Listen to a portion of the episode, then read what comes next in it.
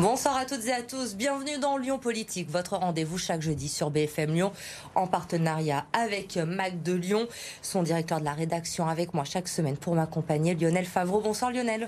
Bonsoir Elodie. Cette semaine, on va s'intéresser à votre pouvoir d'achat. Il est au cœur de toutes les discussions, de toutes les inquiétudes.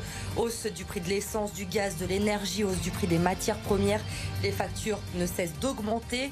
Quelles initiatives sont mises en place pour vous aider dans la métropole? Quelles solutions nous allons tenter de vous aider ce soir avec nos invités Renaud Pfeffer, le maire de Mornan, et Pierre Christen, fondateur de l'épicerie La Fourmi. Bonsoir à tous les deux. Bonsoir. Et merci d'avoir accepté notre invitation euh, dans Lyon Politique. Renaud Pfeffer, nous sommes en pleine campagne pour la présidentielle actuellement et malgré le contexte actuel, le pouvoir d'achat reste bien sûr la première préoccupation des Français aujourd'hui. Plus de 70% d'entre eux déclarent qu'il sera d'ailleurs déterminant dans leur choix pour euh, l'élection présidentielle.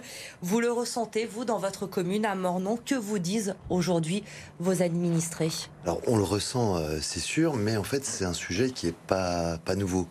Il a été un peu mis sous le tapis euh, au, gré euh, des crises que nous vivons depuis maintenant plusieurs années. Parce que moi, je me souviens, Nicolas Sarkozy, en 2007, il est élu président de la République sur le travailler plus pour gagner plus. Et c'était voilà déjà le sujet du pouvoir d'achat le sujet du travail, mais aussi le sujet du pouvoir d'achat qui était, qui était au cœur de sa campagne. François Hollande, euh, au début de son, mandat, il est complètement planté sur euh, euh, la question du pouvoir d'achat. Après, les attentats viennent perturber l'actualité, donc le sujet revient en, deuxième position. Et puis là, Emmanuel Macron, pareil, hein, on se souvient de la crise des Gilets jaunes, qui était une, en réalité, au départ, c'était pas un, uniquement un mouvement social, un mouvement dur, c'était la crise du pouvoir d'achat.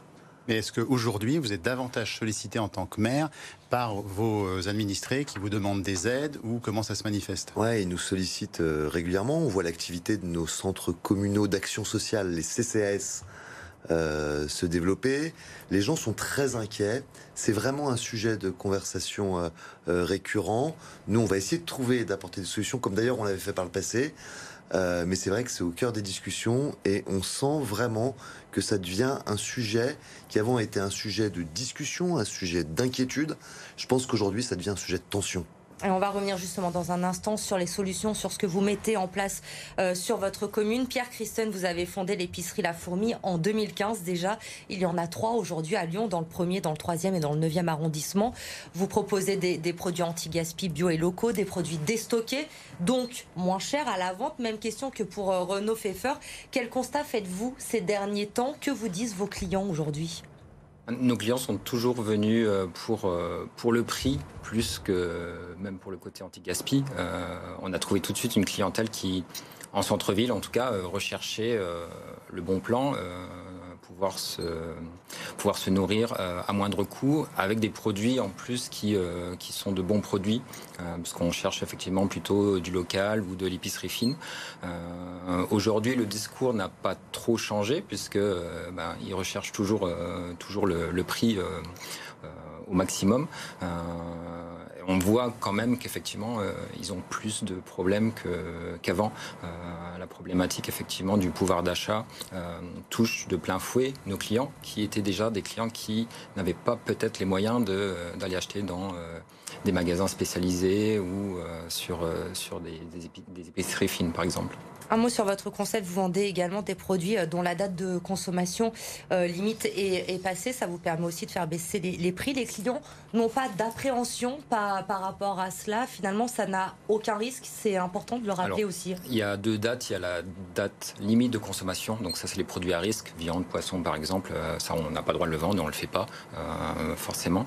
Euh, après, vous, vous pouvez le consommer euh, chez vous si jamais vous pensez que c'est encore bon, justement. il ne faut pas le jeter pour, pour rien. Par contre, il y a une date qui s'appelle la DDM aujourd'hui, date de durabilité minimale. Euh, et ça, c'est une date de préférence. Vous avez la date de préférence et ça, c'est une date qu'on peut dépasser à la vente vente et à la consommation sans aucun risque. bien sûr, il faut sentir s'ils sont encore bons ou regarder. Ou voilà. Mais ça, c'est des produits que, tout commerce peut vendre, hein, pas forcément la fourmi anti-gaspi. et ça permet effectivement d'avoir des prix qui sont très bas. Parce que là, c'est des produits qui, qui, ne trouvent pas preneur. et parce qu'en grande surface, on ne les laisse pas en, rayon, ces, ces produits-là. Non, non. Ces produits-là sont en général renvoyés chez le fournisseur ou euh, jeter donner quand c'est possible ou quand c'est fait. C'est pas tout le temps fait. Euh, les poubelles des grandes surfaces sont toujours pleines malgré euh, malgré les lois. et du coup, effectivement, nous on essaye en amont euh, avec directement euh, les marques, les industriels, euh, les grossistes, de pouvoir leur proposer des, des, solutions de déstockage. Donc effectivement, vu que la date est passée, les produits est vraiment pas cher à l'achat et du coup pas cher à la vente. Le, ces dernières semaines, ces dernières semaines, est-ce que vous avez constaté une hausse de la fréquentation de vos épiceries ou une évolution du profil de la clientèle? Alors au niveau du profil, non, parce que, euh, comme je vous disais, c'est déjà nos clients euh, étaient en grande majorité des gens qui n'ont pas un gros pouvoir d'achat. On a beaucoup de retraités, d'étudiants, euh, de mères de famille avec, Mais la plusieurs enfants. pourrait élargir les personnes concernées à terme? Ce qu'on qu'on retrouve aujourd'hui, c'est qu'effectivement, on a plus de gens qui viennent nous voir, euh, mais ils consomment moins, ils font plus attention, euh, même chez nous, à, leurs achats, euh, avec beaucoup moins d'achats plaisir, beaucoup plus de, biens essentiels, mais tout ce qui est achat plaisir et qu'on propose grâce justement à notre déstockage d'épicerie fine n'est pas aussi bien vendu qu'il y, a, y a quelques temps, avant le Covid et même pendant le Covid, où justement les gens avaient besoin de, se faire plaisir. on était un peu les seuls commerces ouverts et du coup, là, se, se faisait plaisir dès qu'ils pouvaient, euh, dès pouvaient acheter. Aujourd'hui, c'est voilà, on est sur des biens essentiels. Euh, et quand on fait du déstockage, on trouve pas forcément tout. Donc, on a aussi nous un peu du mal des fois à trouver les, bons produits pour, pour nos clients.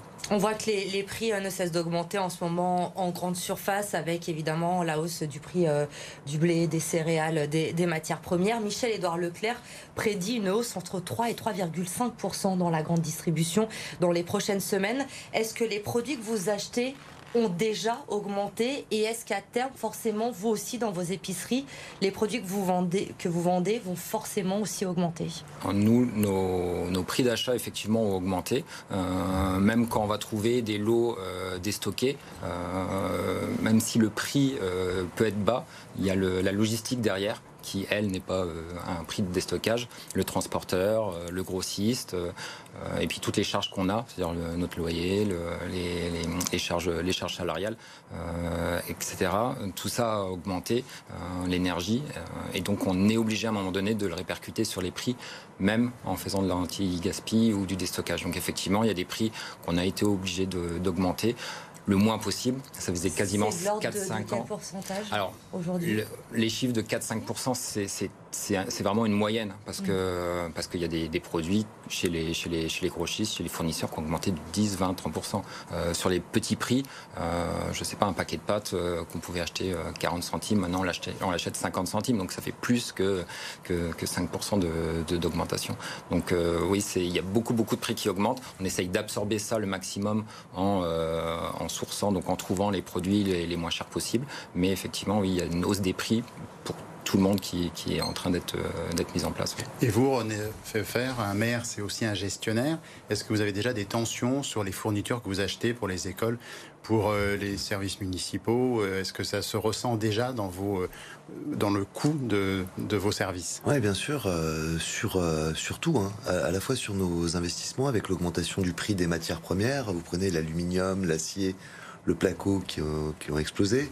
Quand on achète de l'alimentation, euh, pour la restauration scolaire, euh, les prix ont augmenté. On a les prix de l'énergie euh, qu'on ressent même plus nous en fait que nos concitoyens, parce que le, prix est, bloqué. les prix de carburant. Oui, vous pouvez pas jouer sur le prix d'achat. Voilà, exactement. En fait, en fait, on, se rend compte aujourd'hui que dans tout ce qui est essentiel, le logement, l'énergie, l'alimentation, euh, les, prix, euh, les prix augmentent de façon euh, incroyable. Et la réalité, c'est qu'il n'y a pour l'instant pas de solution étatique à cette, à cette interrogation et à cette inquiétude qu'on porte nous au travers de nos administrés. Alors dans ce contexte, justement, on le voit de plus en plus de maires essayent euh, de mettre en place différentes initiatives hein, pour aider euh, les, habitants. On va revenir sur euh, ce que vous avez déjà mis en place à Mornan. Mais d'abord, quelle est selon vous aujourd'hui la priorité? Que faut-il faire rapidement? Moi, je, pense qu'il faut toucher... à, l'essentiel. moi, je me souviens, en 2014, on avait été, je crois, la première commune de France à lancer une mutuelle communale. C'était un contrat euh, groupé qui permettait aux habitants d'économiser euh, euh, sur leurs dépenses de mutuelle et donc de une dépense assurantielle. moi, je réfléchis à faire la même chose sur d'autres types d'assurances qui sont des dépenses quelque part obligatoires pour les foyers. On avait monté un, contrat groupé d'énergie. Voilà, on essaye aussi de travailler euh, avec nos agriculteurs, nos producteurs locaux, euh, pour euh, voilà parce que la vente directe en fait permet d'éviter un certain nombre de marges. Et je, je pense que nos administrés peuvent vite s'y retrouver. Voilà, l'enjeu c'est le logement, enfin c'est toutes les dépenses contraintes et obligatoires où je pense que la collectivité elle peut aider en jouant un peu sur le nombre se regrouper. Quand on a monté, j'ai vu que Pierre Bénit d'ailleurs avait aussi lancé un, un contrat euh, groupé euh, d'énergie. Bon, là, la réponse, elle est immédiate, elle est cash, et c'est ce qu'attendent nos administrés. Mais ça reste encore un petit peu atypique parmi les maires, parce que vous êtes un maire un peu particulier, parce que votre idée, en fait, c'est d'apporter des solutions locales. Donc, comme vous le décrivez, c'est de faire un effet de masse, de grouper les demandes de, de vos administrés pour être plus fort, pour négocier les prix par rapport euh, aux fournisseurs. Ça. Mais qui vous a inspiré cette démarche? Est-ce que vous l'avez vu dans d'autres euh, mairies? Est-ce que vous avez fait aussi école Vous citez Pierre Bénite, mais est-ce que vous en avez vu d'autres en France euh, faire de même? Ouais, bah, les mutuelles communales, par exemple, ça s'était répandu à vitesse euh, grand V euh, euh, partout en France. Alors le système est aujourd'hui les lois, parce que la France aussi souffre de ces changements législatifs et réglementaires. les lois sur les contrats d'assurance, notamment assurance santé, ont complètement changé depuis 2014. Donc c'est moins évident aujourd'hui que d'être pour être compétitif et arriver à négocier. Parce que les assurances obligatoires des entreprises, il y a le zéro, enfin il y a tout un tas de, de nouvelles dispositions qui, fait, qui font qu'en fait on doit essayer de constamment euh, nous adapter. Moi, je, reste persuadé que dans la mission euh, de proximité qu'on a, et moi je salue le, projet de Pierre, qui est un très très beau projet économique, euh, plein de bon sens en réalité. Je crois que voilà, les élus locaux, c'est des élus de bon sens. il faut qu'ils écoutent leurs administrés, d'ailleurs, qu'ils aillent essayer d'imaginer, d'inventer des solutions qui, même si elles s'inscrivent pas dans la durée, elles peuvent apporter une réponse immédiate à ce genre de problème. Mais aujourd'hui, sur les mutuelles, il y a encore un gain Ouais, aujourd'hui, on va, là, on va, on va, renégocier. Je pense qu'on va y arriver, mais le gain est moins important. Il est de quel ordre? Euh, à, l'époque, c'était 30-35%, euh, donc vous voyez, c'était quand même euh, significatif. ouais, significatif. Moi, je sais que les personnes âgées, il y a un couple de personnes âgées qui avaient économisé 1500 euros par an. C'est pas, c'est pas rien. Voilà. Sur l'énergie, on peut, à mon avis, euh, enfin, on était arrivé à descendre à euh, moins 15, moins 20%. Là, aujourd'hui, il faut qu'on réinvente euh, nos modèles. Mais en fait, les sujets, il faut, il faut toujours qu'on s'attaque au même sujet parce que le problème du pouvoir d'achat sur ces dépenses contraintes, voilà, je pense qu'on on peut, en, réfléchissant, en écoutant euh, Pierre, en travaillant avec d'autres communes, on peut arriver à trouver des solutions. Est-ce qu'il y a des maires qui vous disent que vous mêlez de quelque chose qui ne vous regarde pas directement, que vous en faites trop? Ah, on me l'avait dit au début, mais en fait, je m'en fous.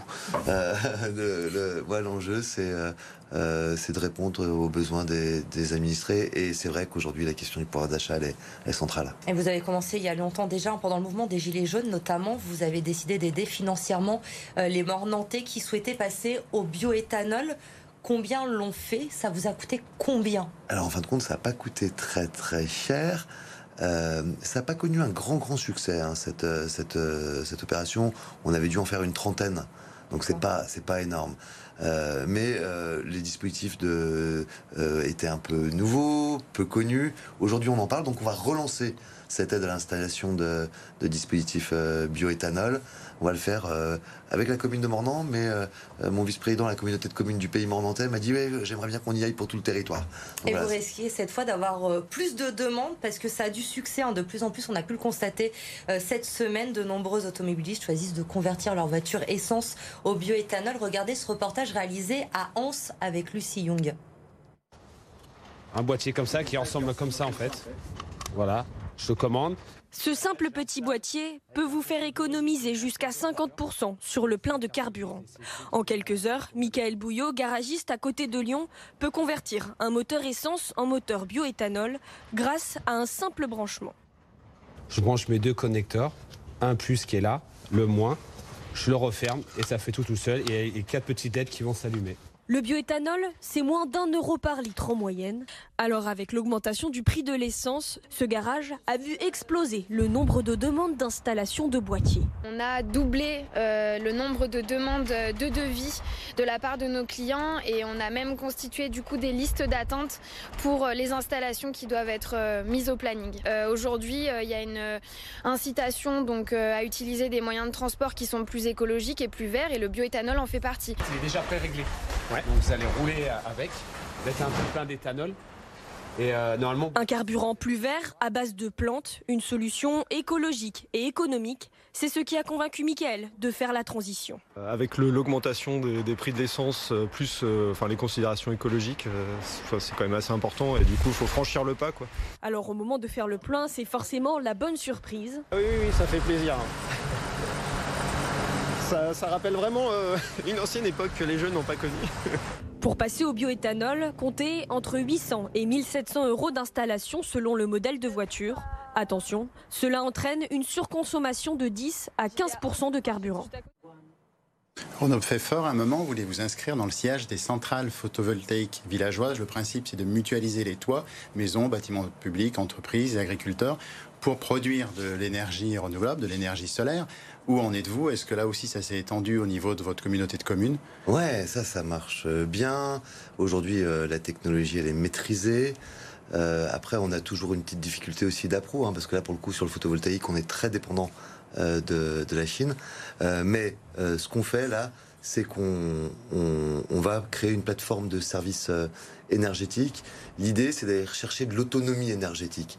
Et donc, à la fois pouvoir jouer sur le prix, sur le côté vertueux parce que la production euh, sera locale. Donc l'idée, c'est de, de, produire euh, euh, en partenariat avec les habitants, les entreprises, qu'il faut mettre dans la boucle, les agriculteurs, produire du photovoltaïque de façon conséquente. voilà, faire baisser le prix et avoir une, une consommation plus vertueuse. Mais ce qu'il faut dire aussi, c'est que l'autoconsommation individuelle ou collective est d'ores et déjà euh, autorisée. Donc vous pouvez faire ça en quelque sorte en circuit court sans le remettre dans le, dans le réseau. C'est une évolution technique et juridique. Ouais, tout à Mais est-ce que ça a vraiment marché? Est-ce qu'il y a un gain? Ah, Il y a un gain qui est, qui est, qui est immédiat. Et là, pour le coup, c'est un vrai gain de pouvoir d'achat. La difficulté pour les gens, c'est euh, qui veulent installer des panneaux photovoltaïques sur leur toit, c'est l'investissement.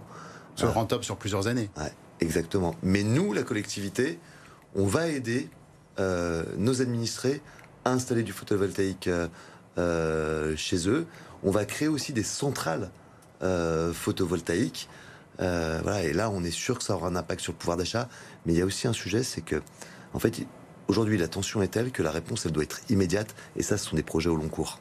Dans vos épiceries, est-ce que vous arrivez à maintenir un flux malgré les difficultés peut-être d'approvisionnement qu'on peut connaître et le hausse des prix? Un flux de produits. De produits, puisque vous êtes euh, dépendant en fait du déstockage?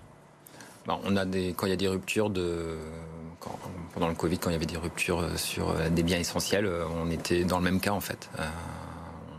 on essayait de trouver des, des, des, produits, des lots comme, comme les grandes surfaces. Mais voilà, c'était devenu denrée rare pour, pour, à un moment donné, c'était le, les pâtes, par exemple. C'est pas pire pour vous quand vous êtes en bout de chaîne. Non, non, non, ça, ça, ne change pas, mais c'est, on est, on est un peu sur les, sur les mêmes, euh, sur les mêmes phénomènes. Euh, ouais, voilà, c'est ça. Alors je le disais tout à l'heure, votre première épicerie, vous l'avez ouverte en 2015, ça fait 7 ans maintenant. Est-ce qu'aujourd'hui, vous pouvez dire que ce modèle-là, il est rentable? Alors oui, il est rentable. Euh, nous, dans nos modèles de magasins, donc de petits magasins de centre-ville, euh, c'est pas rentable tout de suite. Il faut attendre quand même plusieurs années, euh, le temps qu'on établisse une clientèle aussi fidèle. Euh, c'est ça qui nous fait marcher aussi, c'est que nos clients sont des fidèles, qui nous soutiennent aussi, qui soutiennent le projet. Il y a des clients qui viennent plutôt dépenser l'argent chez nous que ben, euh, dans les grandes enseignes. Euh, donc ça peut avoir un acte aussi un peu euh, militant. mais oui, aujourd'hui, on a aidé une épicerie à Nantes à ouvrir. On essaye de travailler pas forcément en franchise, mais en partenariat, parce qu'on trouve que c'est plus sympa de voilà d'être partenaire et d'aider d'autres d'autres projets comme le nôtre. Vous en avez trois hein, pour le moment à Lyon. Est-ce que vous avez prévu d'en ouvrir d'autres dans les prochains mois, les prochaines années sur la métropole Alors dans les prochains mois, non. En fait, là, pour l'instant, on est un peu sur un rythme d'une tous les trois ans. Donc la prochaine, si on reste sur ce rythme-là, ça serait 2023, 2024. On n'est pas pressé. Euh, on ne veut pas être trop gros. On n'est pas en recherche de fonds d'investissement ou de choses comme ça, puisqu'on veut rester quand même local. Euh, on a un peu la fierté d'être effectivement d'être sur Lyon et d'être les précurseurs sur Lyon. Euh, il y a d'autres projets qui s'ouvrent un peu partout en France.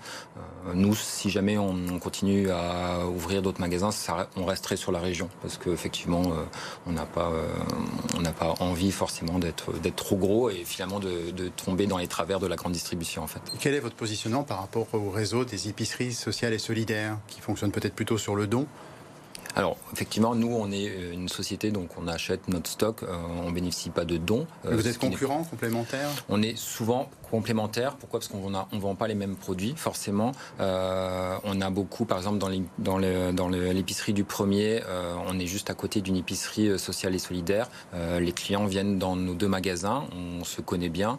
On, a déjà travaillé ensemble pour, par exemple, racheter du stock à l'un ou à l'autre sur, sur des problématiques de, de surstock.